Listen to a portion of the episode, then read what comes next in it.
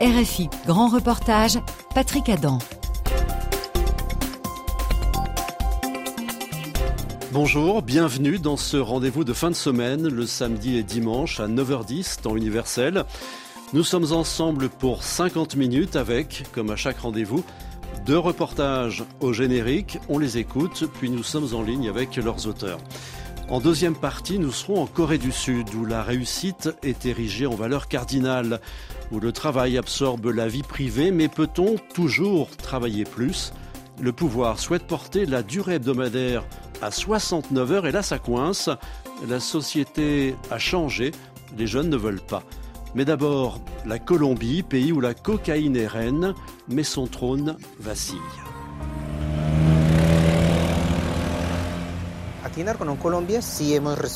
À Narconon, on a reçu de nombreux patients dépendants au Tutsi car c'est une drogue à la mode. Le traitement contre la dépendance au Tutsi est plus difficile que les autres cures pour des drogues dites de la rue comme la cocaïne ou la marijuana. Car le Tutsi est mélangé à d'autres drogues, ses effets sont plus forts et la sensation de manque est plus intense, plus forte que lorsqu'il s'agit d'une seule substance.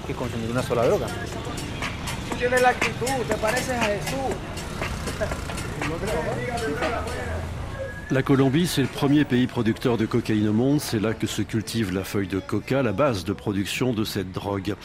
Mais depuis quelques années, le trafic de la cocaïne est bousculé par l'arrivée des drogues synthétiques. Les autorités d'ailleurs s'en inquiètent. Ces drogues font plus de dégâts parmi les consommateurs, comme le Toussi, un nouveau cocktail de produits très à la mode. Colombie, les drogues de synthèse bouleversent le narcotrafic. C'est un grand reportage de Najed Benraba.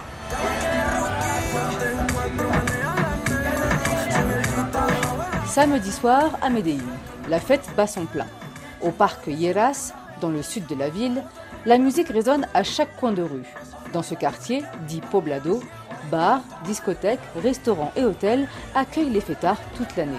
C'est le quartier le plus touristique de Medellín et le plus animé.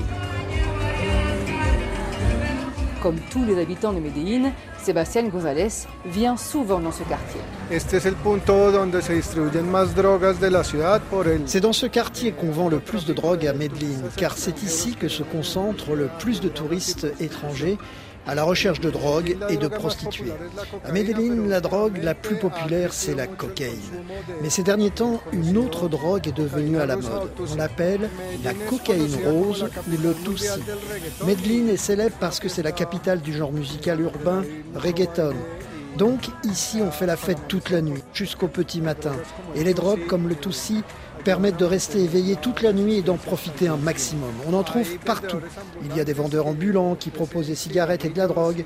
Et puis, il y a des points de vente spécifiques dans le quartier. En Colombie, pour les identifier, il suffit de chercher des paires de baskets suspendues aux câbles électriques. Estos puntos se eh, un par de zapatos del cableado de la. La drogue Toussi est tellement à la mode qu'elle se trouve en dehors des lieux de fête. On en consomme dans les foyers. Miguel Guerra l'a testé il y a quelques mois chez lui. Son nom a été modifié pour garantir sa sécurité. Un soir, ce trentenaire, administrateur d'entreprise, a décidé de se laisser tenter par la poudre rose. À ma connaissance, le Toussi est conçu à base de kétamine et d'autres substances. Je n'avais pas encore testé le Toussi, mais je connaissais déjà la kétamine. Alors je me suis dit que ça serait sûrement plus ou moins la même chose. J'étais tout simplement curieux de tester cette drogue. Sachant qu'elle se composait de kétamine, je pensais que les risques étaient donc les mêmes. Et pour être honnête, j'ai pas cherché à en trouver. J'étais chez moi avec mon compagnon, un ami nous a rendu visite et on était autour d'un jeu de société quand mon ami nous en a proposé. Alors on a testé le Toussi. C'était un dimanche. On a trouvé ça sympa. Le Toussi ou Toussibi ou cocaïne rose est une substance psychoactive issue d'une préparation rudimentaire de composants tels que la kétamine, l'ecstasy et la caféine. Les dealers y rajoutent un colorant pour en faire une poudre rosée. Disons que j'ai un peu d'expérience avec les drogues. Je teste d'autres substances depuis longtemps. Avec modération. Donc on peut dire que je suis habitué aux effets, aux sensations physiques et cérébrales. Le Tutsi a des effets similaires à la kétamine. Mais il y a une différence. Si tu la consommes en dehors d'une ambiance de fête, tu peux avoir des vertiges ou mal au cœur. Nous, on était assez détendus et on en a profité. Tu te sens euphorique. C'est comme si tu recevais une dose de dopamine. Tu te sens heureux, heureux de vivre.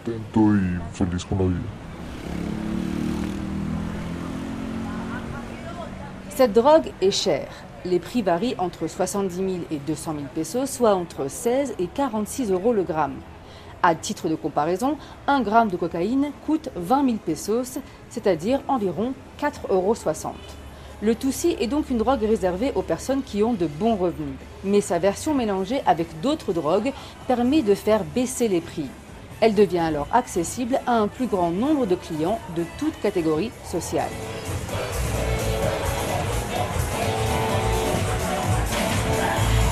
La production de cette drogue synthétique se fait de manière artisanale et à domicile. Dans un quartier populaire de Medellín, perché dans les montagnes et difficile d'accès, un groupe de jeunes a monté son laboratoire de production de Toussi. Ils préparent la poudre rose qu'ils vont écouler le soir même. Nous n'avons pas pu entrer dans la maison ni interroger les vendeurs. Ils étaient très méfiants. Seul un photographe professionnel est parvenu à les convaincre. Il a pu prendre quelques photos de la marchandise.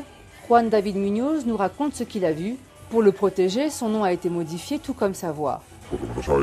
Ils connaissent très bien les effets de leur drogue, ils connaissent bien la composition des drogues. Ils savent quelle quantité de LSD, de kétamine il faut mettre et aussi quel comprimé d'ecstasy ajouter. Ils m'ont dit que leurs comprimés d'ecstasy venaient de Hollande, mais il est certain qu'ils les ont achetés à un intermédiaire. Chaque vendeur a une recette spéciale, soit parce qu'il l'a élaborée lui-même, soit parce qu'il l'a racheté à un autre vendeur. En général, ces recettes se vendent à ceux qui veulent débuter les affaires. Il ne faut pas grand-chose pour faire du toussi, juste un micro-ondes et un mortier.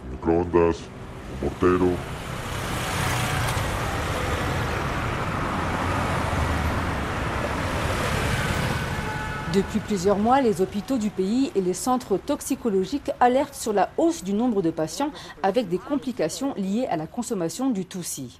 Le docteur Jorge Alonso Marin, toxicologue à la clinique Soma de Medellín, confirme l'augmentation. Les 20 lits de son service sont occupés. À chaque départ, un nouveau patient arrive. Le Tutsi est dans notre région depuis près de trois ans maintenant. On a nettement noté l'augmentation des patients liés à cette drogue. Avant, nous recevions un patient par semaine avec des complications, alors qu'aujourd'hui, on reçoit un patient par jour ayant consommé du Tutsi. Avec le Tutsi, le patient ressent une altération de son rythme cardiaque ou de son système respiratoire. Il est très agité, il devient pâle, avec les pupilles très dilatées, et peut être victime d'un arrêt respiratoire ou cardiaque d'une crise de panique ou d'hallucination et parfois de rupture de la fibre musculaire. Dans ce cas, on peut avoir ensuite des problèmes rénaux. On a vu des patients qui ont eu des complications liées à leur fonction hépatique, ce qui veut dire qu'ils ont eu des maladies liées à l'hépatite.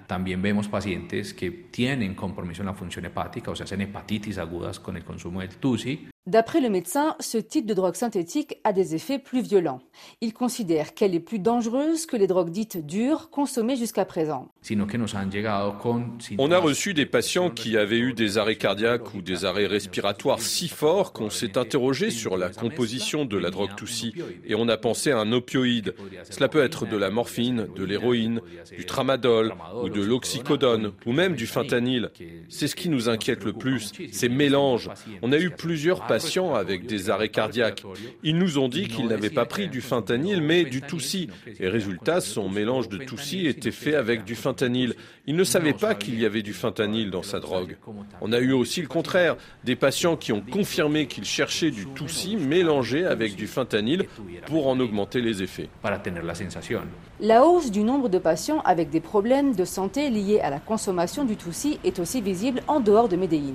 Près de la capitale, Bogota, un centre de désintoxication reçoit de plus en plus de patients dépendants au Toussi.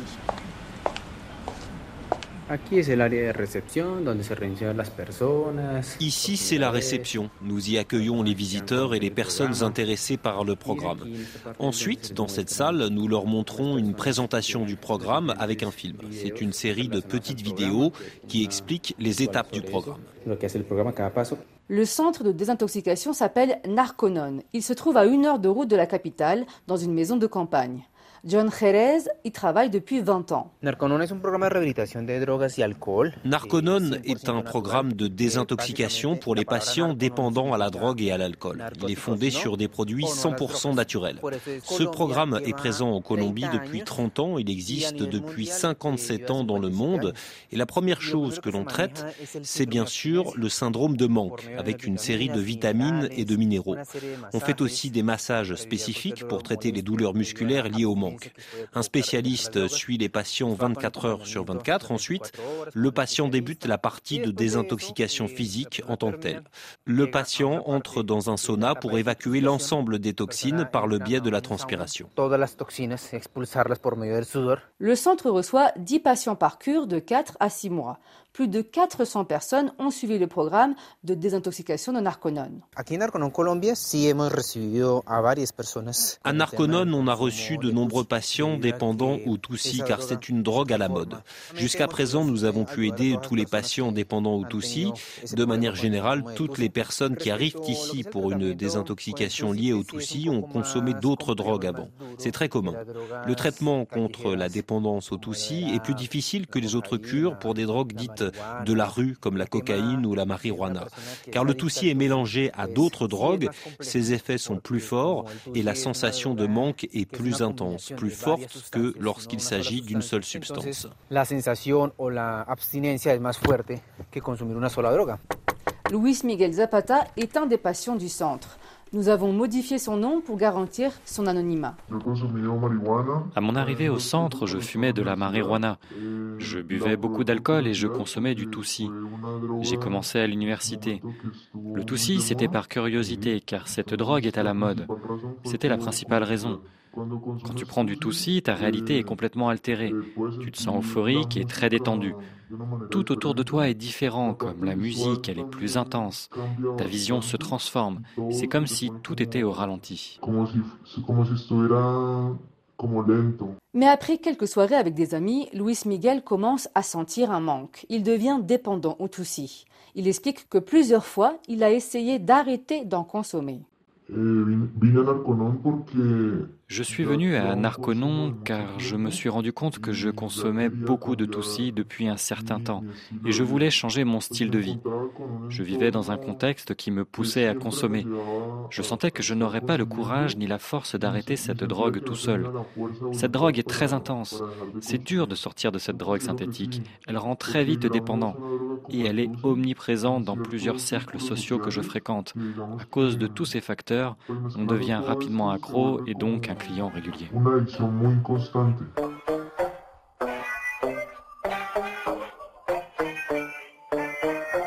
Depuis 10 ans, le cocktail de substances est présent dans tout le pays. Selon les données du projet Echele Cabeza, il est consommé principalement par les personnes âgées de 18 à 34 ans. L'arrivée du fentanyl, une autre drogue de synthèse, inquiète davantage car ses effets sont 50 fois plus puissants que ceux de l'héroïne et qu'elle est mélangée au Toussi. Cette drogue, qui peut être absorbée par tout type de contact, préoccupe le corps médical. Pour le toxicologue et docteur Jorge Alonso Marin, le pire est à venir. Après plusieurs études et recherches, on a compris que cette hausse de la consommation des drogues était due à l'amélioration des conditions d'accès aux substances psychoactives, notamment grâce au développement de la vente de substances sur les réseaux sociaux et grâce au développement des livraisons à domicile. C'est plus simple. Plus besoin de trouver le lieu où elles se vendent. Elles arrivent chez vous. Les gens sont aussi désormais plus curieux concernant les drogues. Il y a une diminution de la perception du risque. En réalité, le Toussi comme le fentanyl sont deux substances très puissantes. Le fentanyl reste en ce moment la drogue la plus dure dans le monde. Le fentanyl est le plus dangereux, car dès la première dose, on peut devenir dépendant ou sentir le besoin d'une nouvelle dose. C'est une chose qui ne se passe pas avec les autres drogues comme l'héroïne, la cocaïne, la marijuana ou l'ecstasy. Le fentanyl, si.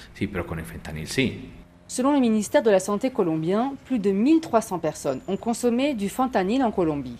Cette drogue a été placée comme la plus mortelle au monde par l'OMS, l'Organisation mondiale de la santé.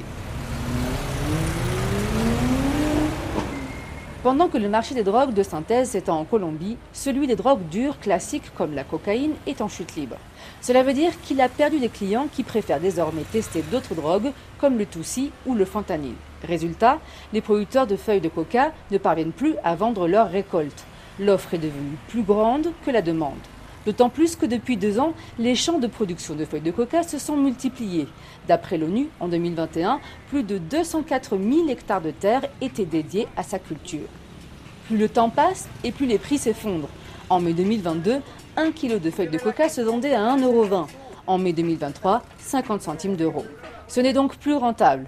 Alors, les cocaleros, c'est-à-dire les producteurs de feuilles de coca, changent de produit et préfèrent cultiver des bananes plantains, du café ou du cacao. C'est dans ce contexte que le président actuel, Gustavo Petro, le premier chef d'État de gauche du pays, veut changer de politique de lutte contre le narcotrafic. Il veut arrêter la répression automatique pour un travail collaboratif avec les producteurs de feuilles de coca. Cela fait 50 ans qu'à travers la communication et la politique publique, on fait croire à la société et au monde qu'il existe un ennemi interne en Colombie, les producteurs de feuilles de coca. Pourtant, en général, ce sont des familles de paysans comme toutes les autres. On a alors concentré la répression contre eux, avec de nombreuses opérations militaires. Alors que dans les médias, on voit clairement l'hypocrisie de cette politique contre le narcotrafic. Car pendant que les familles du pays, pauvres, sont jugées comme un ennemi, alors qu'elles sont des victimes, on voit dans les médias les représentants de la politique aux côtés des narcotrafiquants. Ils s'affichent ensemble devant les caméras. C'est pour ça que notre gouvernement doit être celui de la rupture et du changement. Et oui, ça va nous coûter cher. Pour le président colombien, il faut profiter de la transformation du réseau du narcotrafic pour changer de stratégie. L'arrestation de plusieurs dirigeants de cartels de la drogue a déstabilisé le réseau. Et la demande aurait aussi changé. Le marché nord-américain est en perte de vitesse alors que celui de l'Europe commence à prendre de l'ampleur. Maintenant, la feuille de coca voyage jusqu'à Putumayo et jusqu'à la frontière avec l'Équateur, car les trafiquants pensent que les routes de la cocaïne vont désormais vers le sud du Brésil. Ils voient bien que les États-Unis ne sont plus des consommateurs de cocaïne, et pour des raisons encore plus graves. Donc, être près des côtes n'est plus rentable. Ils cherchent de nouveaux clients. Quel dommage. Au lieu de mettre en place une politique publique pour faire diminuer la demande aux États-Unis à travers l'éducation, la joie et l'amour, ils se font dévorer par une drogue encore plus dure, la drogue de la mort le fentanyl. Aujourd'hui, les intérêts des narcotrafiquants ont changé.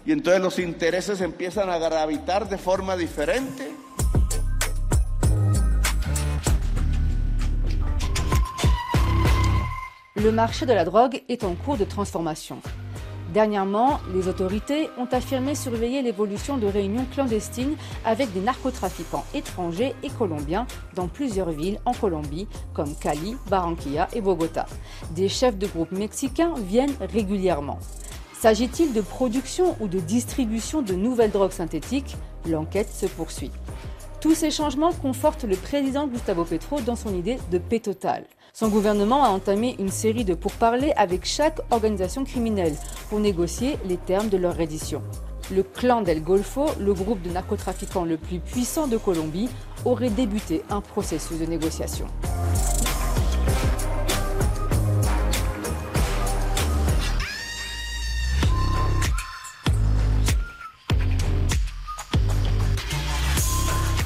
Colombie, les drogues de synthèse bouleversent le narcotrafic. Un grand reportage de Najet Benraba, réalisation Eva Piedel.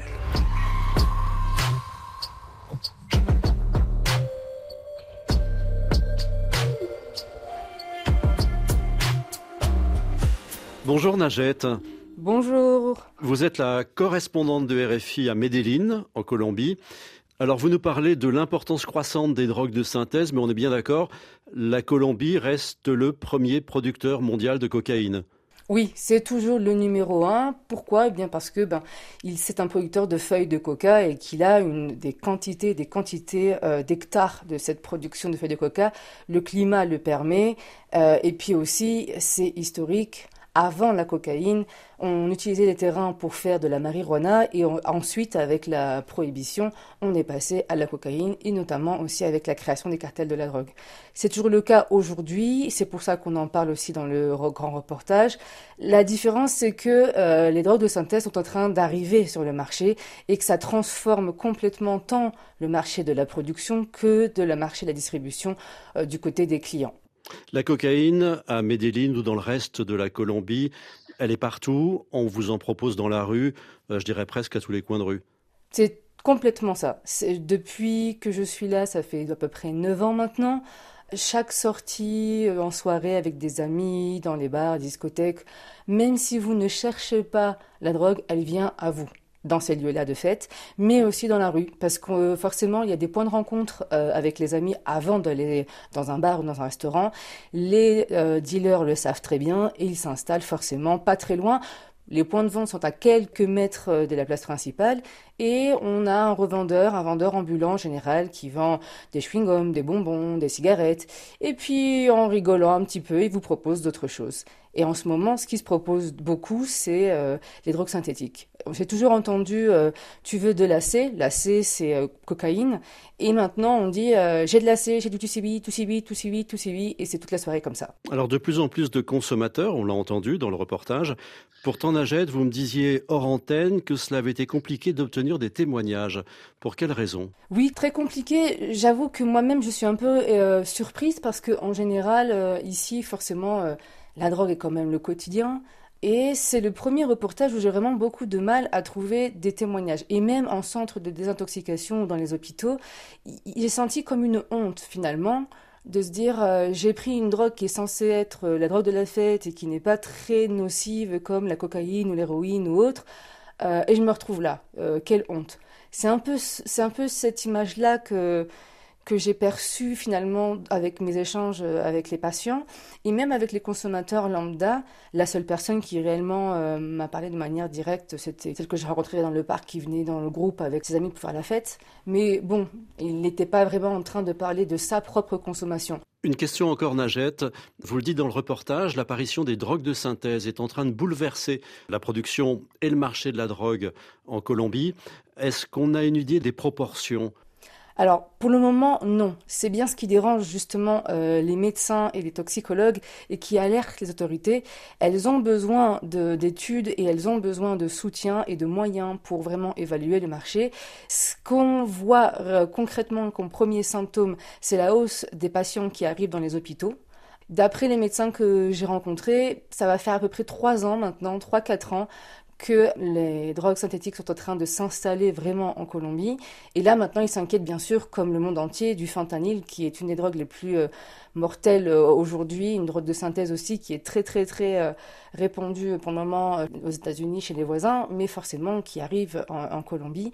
Et ce marché-là est en train de se structurer en Colombie. Comme on l'a dit au début, la Colombie est un producteur de cocaïne parce qu'elle a les feuilles de coca, donc elle est habituée à produire et à vendre sa drogue. Mais pour ces drogues de synthèse, elle n'a pas la base. Du coup, elle doit chercher des partenaires. Et visiblement, l'un des partenaires qui est en ce moment complètement installé comme le leader dans le marché des drogues de synthèse, c'est le voisin mexicain. Donc, euh, pour la première fois et de manière un peu euh, ironique, euh, les cartels de la drogue et les bandes criminelles colombiennes vont devoir s'installer sur une table et négocier avec des leaders mexicains. Et apparemment, c'est ce qui se passe puisque les autorités ont annoncé être en train de surveiller plusieurs réunions en Colombie, dans des grandes villes, avec des leaders étrangers. Merci, Najed Benraba, pour ce grand reportage. Merci à vous. Rien à voir maintenant, même si pour certains le travail peut être une drogue. La suite de grands reportages sur RFI, je vous l'annonçais, nous partons en Corée du Sud.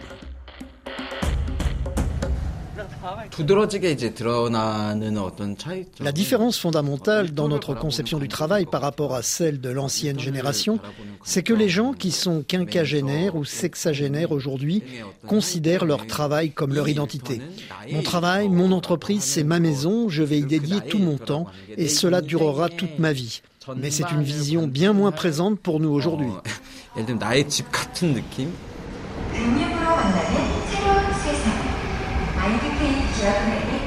Combien d'heures travaillez-vous par semaine? 40 45 50 Plus? En Corée du Sud, le président Yoon Suk-yeol a proposé de pouvoir aller jusqu'à 69 heures de travail par semaine. Son idée, c'est d'offrir aux entreprises la possibilité d'augmenter les heures travaillées en période de forte activité et de permettre aux employés de se rattraper ensuite avec plus de congés ou des semaines allégées. Mais la mesure a été rejetée massivement par la jeunesse, car la Corée du Sud est déjà l'un des pays où l'on travaille le plus au monde, plus de 1900 heures par an en moyenne, près de 400 de plus que la France et 300 de plus que le voisin japonais. En Corée du Sud, une vie au travail, c'est un grand reportage de Nicolas Roca. Le matin, en plein cœur de Séoul, les transports sont souvent trop bondés pour réussir à sauter dans une rame de métro ou un bus. Pourtant, malgré la foule, ils sont plusieurs à parvenir à somnoler, serrés contre un siège. En théorie, ils partent pour 8 heures de travail, un peu plus pour certains, beaucoup plus pour d'autres. Depuis 2018, la durée de travail hebdomadaire maximale de 68 heures a été abaissée à 52. Elle comprend le minimum légal pour un temps plein, 40 heures, et un maximum de 12 heures supplémentaires. Évidemment, dans les faits, c'est bien plus compliqué. Pour en parler, nous nous rendons au dixième étage d'un gratte-ciel du centre de Séoul, dans les locaux de l'association Capchill 119.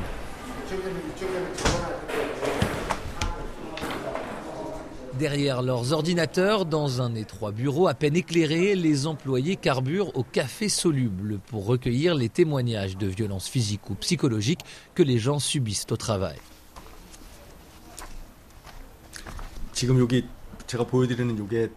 Regardez tout ce tas de papiers que vous voyez, ce sont des témoignages que nous recevons par mail. Et ça, ce ne sont que les mails de la semaine. Ils nous écrivent pour nous dire comment ils se font harceler, ce qu'ils subissent au travail. On reçoit environ 10 mails par jour, cela fait à peu près 200 par mois. Attendez, je vais chercher mon ordinateur. Pak Jong-kyu est le porte-parole de l'association. On ne reçoit que des mails, nous n'acceptons pas d'appels car nous ne sommes déjà pas assez pour répondre à tous les messages. D'ailleurs, regardez là, ils continuent à arriver. Certains se plaignent que l'on ne répond pas assez. Il y a vraiment énormément de personnes qui souhaitent communiquer sur leur situation avec nous. Alors on a un groupe chat ouvert sur l'application Kakao Talk. Regardez là en ce moment, il y a 838 personnes qui sont connectées dessus. Cela leur permet d'échanger avec des experts en droit du travail qui apportent leur expertise et offrent des conseils. C'est ouvert de 10h30 du matin à 21h. On effectue des rotations pour qu'il y ait toujours quelqu'un qui réponde. Ceux qui nous confient leurs témoignages le font de manière anonyme. Mais nous, on révèle notre vraie identité pour essayer de les mettre en confiance. Voilà en gros les deux systèmes avec lesquels on travaille. Est-ce que vous avez beaucoup de cas de surcharge de travail, de personnes qui travaillent largement plus que ce qu'ils devraient travailler pour une raison ou pour une autre? Attendez, je vais vous lire un témoignage qui m'est parvenu aujourd'hui. On me l'a transmis à une réunion et je peux vous le lire.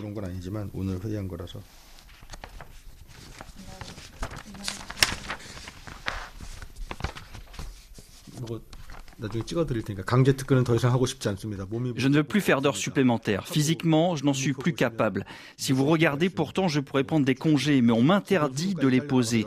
Je ne rêve même plus de pouvoir prendre mes congés annuels. Ma semaine dépasse largement les 52 heures. C'est trop grave. S'il vous plaît, au secours. À l'heure actuelle, la loi stipule que l'on ne peut travailler que 52 heures. Mais la réalité est différente, car il y a des dispositions légales qui offrent des échappatoires. Et c'est légal d'aller jusqu'à 64 heures par semaine sans aucun souci. Donc même s'il y a une loi sur les 52 heures hebdomadaires, elle ne s'applique pas.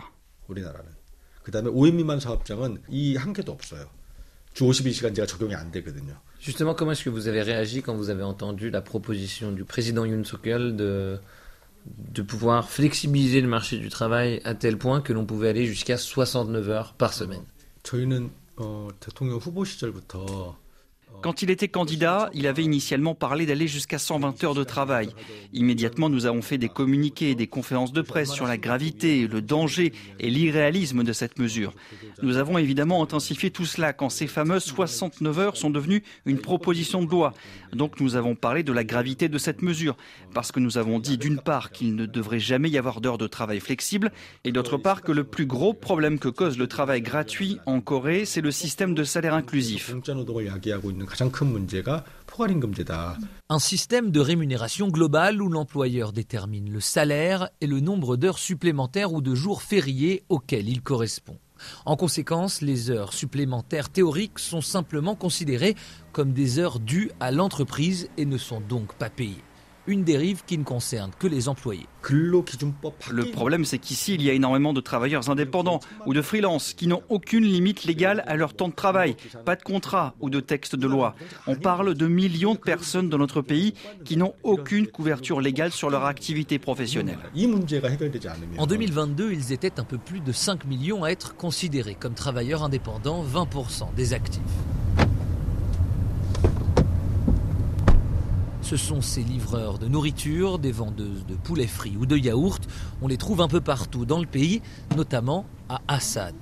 Loin de l'agitation permanente de la capitale, ce centre industriel héberge les usines de Samsung Electronics ou de Hyundai Motors, mais aussi d'autres structures moins connues internationalement, comme CJ Logistics, la plus vieille entreprise de colis du pays. Dans cette petite zone industrielle plantée au beau milieu des champs, c'est elle qui fait vivre tous ceux qui s'agitent dans l'immense entrepôt où se déverse un flot constant de carton. Pourtant, son nom n'est pas inscrit sur le bâtiment. Une poignée de livreurs reconnaissables à leurs gilets, patientes, cigarettes aux lèvres et boissons énergétiques à la main. Ici, malgré les apparences, aucun d'entre eux n'est employé par CJ. Nous ne sommes pas directement sous la responsabilité de la grande plateforme CG Logistics, car elle a des contrats d'exploitation avec des petites agences dans différents territoires. Et nous collaborons directement avec cette agence. Iwan Bom dirige la branche locale de KPTU, le principal syndicat du secteur du transport, affilié à la Confédération coréenne des syndicats. Il nous mène vers un petit préfabriqué qui sert de salle de pause. Aux alentours de 7 h du matin, je me rends ici au centre de livraison. L'horaire dépend selon les régions, mais ici c'est 7 heures. Là, on va s'occuper de trier des colis pendant 4-5 heures, parfois 6 heures s'il y en a beaucoup. Après cela, on déjeune et on part pour livrer tous les colis que l'on a préparés en partie la veille et le matin. Ensuite, le soir, on revient ici pour de nouveau charger les colis. Mais donc la journée, elle se termine vers quelle heure euh, je dirais qu'en général, on finit vers 22 euh, heures. Et au niveau du salaire, euh, la rémunération, elle est, elle est fixe, elle est variable? Non, elle n'est pas fixe. Elle dépend du nombre et du type de colis que tu as livré et où. À chaque fois, on a une commission. Est-ce que vous pouvez donner un ordre d'idée de combien gagne un livreur euh, en moyenne ici? Après les impôts, les frais d'entretien du camion, quand on a tout payé, je dirais environ 2800 euros. Mais pour y parvenir, il travaille entre 12 et 14 heures par jour du lundi au samedi, soit entre 72 à 84 heures hebdomadaires. Une amplitude horaire dans un emploi très physique qui a eu des conséquences dramatiques.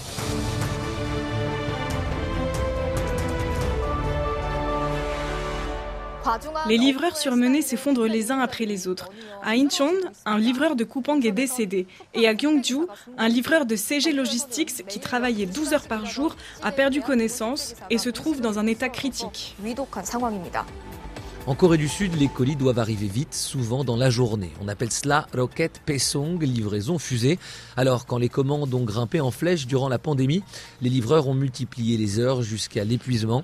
Les syndicats estiment que 21 d'entre eux sont morts de Kwarosa durant le Covid. Mourir de fatigue au travail, c'est un phénomène suffisamment commun en Corée du Sud pour avoir un mot consacré. Lee Kyung-bok, lui aussi syndicaliste, se souvient. Je suis dans la même situation que ceux qui travaillaient. Je fais la même chose. Et j'ai des enfants. Alors évidemment, je dois faire attention. Beaucoup de personnes m'ont écrit pour me dire d'être prudent. Depuis, ma femme est tellement inquiète qu'elle vient m'aider parfois, car elle a peur que je travaille trop. Entre nous aussi, nous en parlons. On se dit, fais attention à toi, surtout si on voit que quelqu'un a livré beaucoup de colis. Depuis, les conditions de travail se sont améliorées. De la main-d'œuvre a été rajoutée et une partie du processus est désormais automatisée. Ikyongbok nous mène vers le gigantesque entrepôt où chaque livreur a garé son véhicule devant un tas qui lui est attribué et c'est à une grande machine de répartir les colis par secteur. Vous voyez le grand rail là-bas? Il y en a quatre comme ça. Et les longs trucs en fer là, c'est par là que les marchandises descendent. En fait, chaque marchandise a son code. Donc les colis vont automatiquement à leur place en fonction du code. Ce système nous a simplifié la vie. On ne passe plus toute la journée à faire du tri de colis. Mais on fait surtout de la livraison. C'est vraiment nettement mieux qu'avant. Mais tout n'est pas encore automatique, c'est encore à lui de trier le tas de colis en désordre et de le mettre dans son camion. Ça, c'est pour aujourd'hui? Oui, oui. Là, regardez, je suis en train de répartir les colis en fonction des quartiers.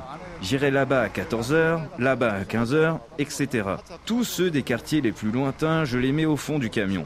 Et ceux les plus proches, tout devant. Là, je pense que j'en ai pour 30-40 minutes. Aujourd'hui, j'ai 393 colis à livrer. Les frais pour chaque livraison ne sont pas élevés. Donc c'est pour ça que je livre beaucoup tous les jours. Et s'il y avait un salaire fixe, même si je ne fais pas beaucoup de livraisons, je toucherais le même salaire mais je gagnerais moins. Donc je préfère ce système où je travaille beaucoup. Après plus de 40 minutes de rangement minutieux, il peut enfin fermer son camion et partir. Il accepte que l'on grimpe avec lui pour les premières livraisons. Aujourd'hui, il débute par une demi-heure de route direction une zone industrielle où il devra enchaîner les arrêts. Chaque petite entreprise a effectué une commande. Tout ça pour un ou deux colis. À peine quelques secondes et il doit repartir.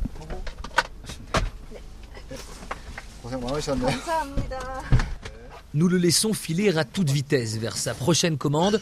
De notre côté, retour à Séoul, direction Gangnam. Le contraste avec Hassan est saisissant. Le quartier mondialement connu grâce à la chanson de Psy, Gangnam Style, était l'un des moins développés de Séoul jusqu'au début des années 1980. Maintenant, les magasins des plus grandes marques de luxe côtoient les boîtes de nuit et les cafés branchés. C'est dans l'un d'entre eux que nous retrouvons Ihega.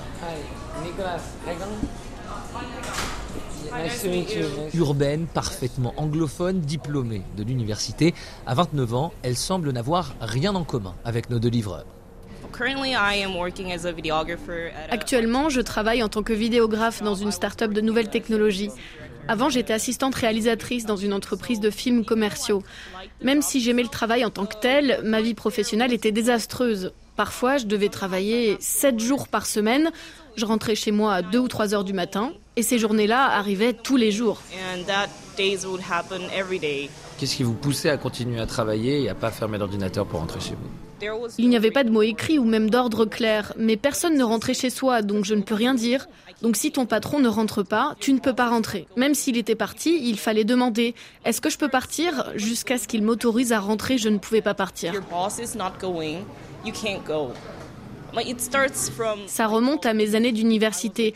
Je prenais des cours du soir où je travaillais très tard et je me disais, ça va, j'ai déjà fait pire. J'étais éveillée pendant encore plus longtemps au lycée. C'était comme ça que je pensais pour essayer de me pousser à aller toujours plus loin. La compétition scolaire en Corée du Sud est l'une des plus intenses au monde et les cours du soir sont quasiment généralisés. Au moment de l'examen d'entrée à l'université, les élèves ne dorment que quelques heures pour espérer accéder aux meilleurs établissements. Ce rythme effréné, elle l'a conservé dans l'univers du travail et cela a fini par affecter sa santé.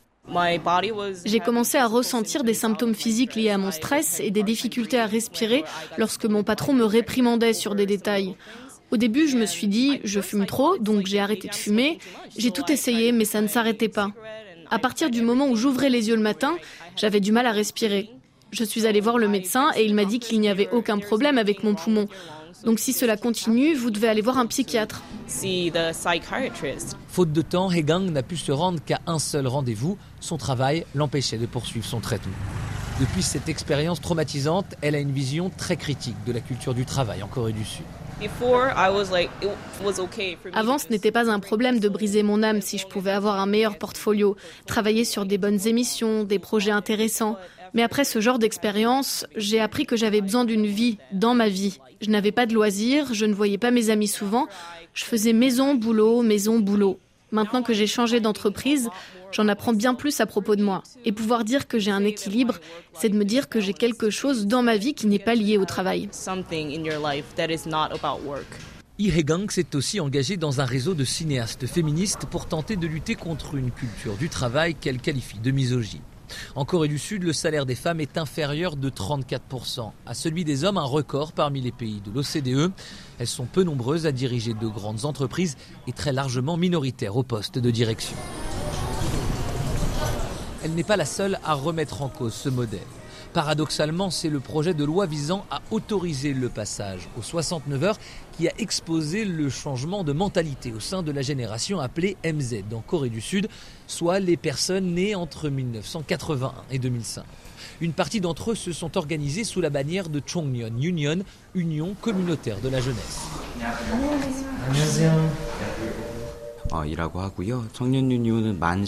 C'est une association à laquelle tout le monde peut s'inscrire, quel que soit le contrat, CDD, CDI, stage, même ceux sans emploi. Kim Sol dirige l'association. Après avoir enchaîné les petits boulots dans les usines de sa région natale du Cholado, il s'est engagé pour promouvoir une autre vision du travail. La différence fondamentale dans notre génération du travail par rapport à celle de l'ancienne génération, c'est que les gens qui sont quinquagénaires ou sexagénaires aujourd'hui considèrent leur travail comme leur identité. Mon travail, mon entreprise, c'est ma maison. Je vais y dédier tout mon temps et cela durera toute ma vie. Mais c'est une vision bien moins présente pour nous aujourd'hui. C'est justement le sort réservé aux générations précédentes qui le pousse à vouloir faire bouger les lignes. Nous sommes dans un système où travailler plus est une vertu. Et si l'on travaille peu, c'est mal vu, que l'on soit efficace ou non. Et malgré les évolutions, les visions qui diffèrent entre les générations, cela reste le cas encore aujourd'hui. Les changements économiques actuels ont profondément modifié les formes de travail en Corée du Sud. Prendre sa retraite aux alentours de 60 ans est devenu inatteignable. Le marché du travail est tellement compétitif que la plupart des gens sont contraints à quitter leur emploi dans une grande entreprise aux alentours de 40, 50 ans. Comment peuvent-ils subvenir à leurs besoins pour le reste de leur vie? Ils tentent de créer leurs propres entreprises et deviennent indépendants. Ceux qui ont les moyens parviennent à avoir de belles retraites, mais les autres, même s'ils avaient une bonne position plutôt stable sur le marché du travail, ils doivent devenir chauffeurs de taxi, livreurs ou autres pour espérer une retraite sereine. Au pays du matin calme, vieillesse rime souvent avec précarité. 43% des plus de 65 ans vivent sous le seuil de pauvreté. Dans ce domaine aussi, la Corée du Sud est tristement leader des pays développés.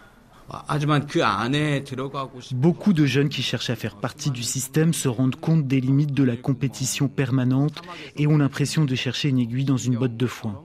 Il y a un vrai pessimisme, le taux de suicide est très élevé. Parmi les trentenaires, le sentiment que l'on refuse de laisser cette société à ses enfants est extrêmement présent en ce moment. Ce modèle tant décrié par les jeunes générations n'est pas prêt de disparaître dans l'immédiat. Pour faire face au manque de main-d'œuvre, le gouvernement envisagerait toujours une réforme afin d'offrir plus de flexibilité aux entreprises. Celle-ci pourrait augmenter la durée maximale de travail en période de forte demande. Ensuite, les employés sont censés rattraper ces heures supplémentaires en pouvant cumuler jusqu'à plusieurs mois de congé. Mais l'opinion publique sud-coréenne semble réticente à ce retour en arrière souhaité par l'exécutif. Les derniers sondages sur le sujet montraient que la majorité des interrogés étaient plutôt favorables à une réduction du temps de travail aux alentours de 36 heures par semaine.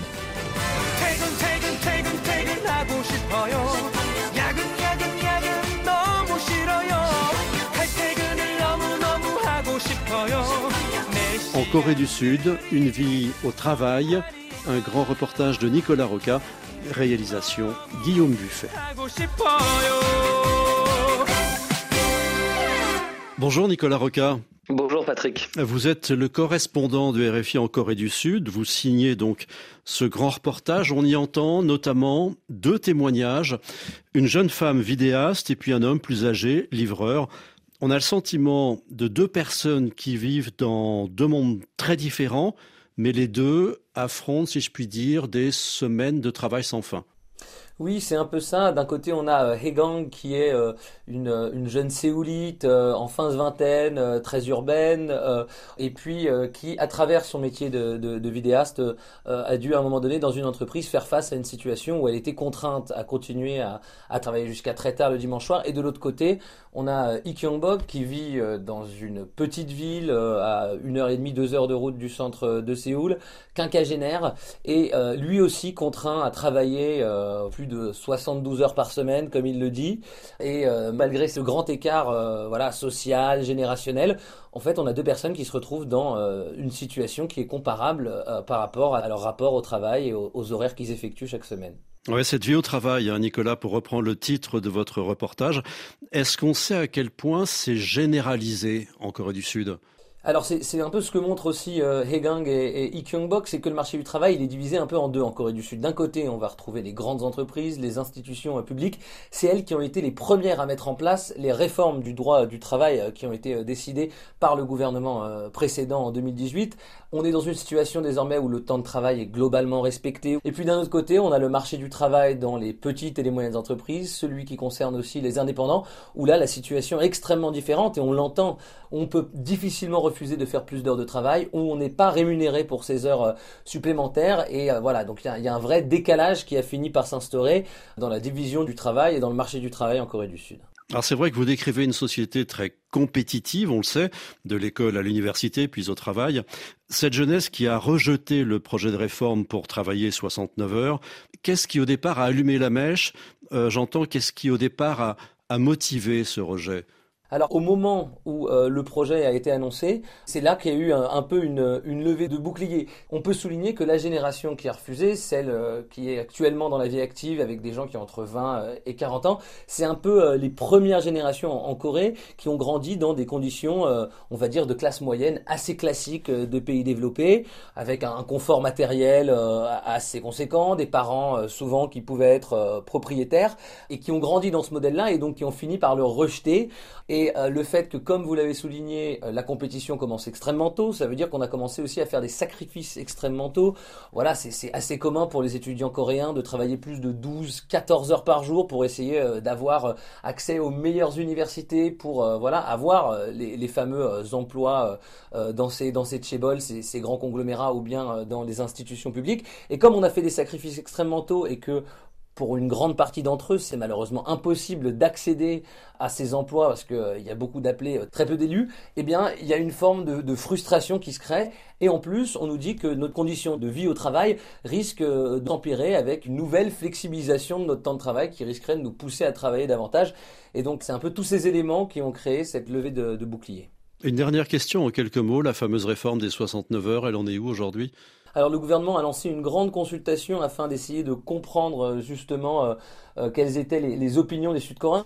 On devrait voir des annonces dans les prochaines semaines ou dans les prochains mois parce que le gouvernement n'a pas abandonné la réforme, mais euh, il se pourrait que si ce n'est pas dans les prochaines semaines, on doit attendre les élections législatives qui ont eu lieu en avril et attendre les résultats pour voir si euh, le Parti conservateur actuellement au pouvoir parvient à l'emporter et ensuite voilà aura une majorité confortable pour pouvoir mener à bien cette réforme qui semble toujours tout de même assez impopulaire. Merci Nicolas Roca pour ce grand reportage.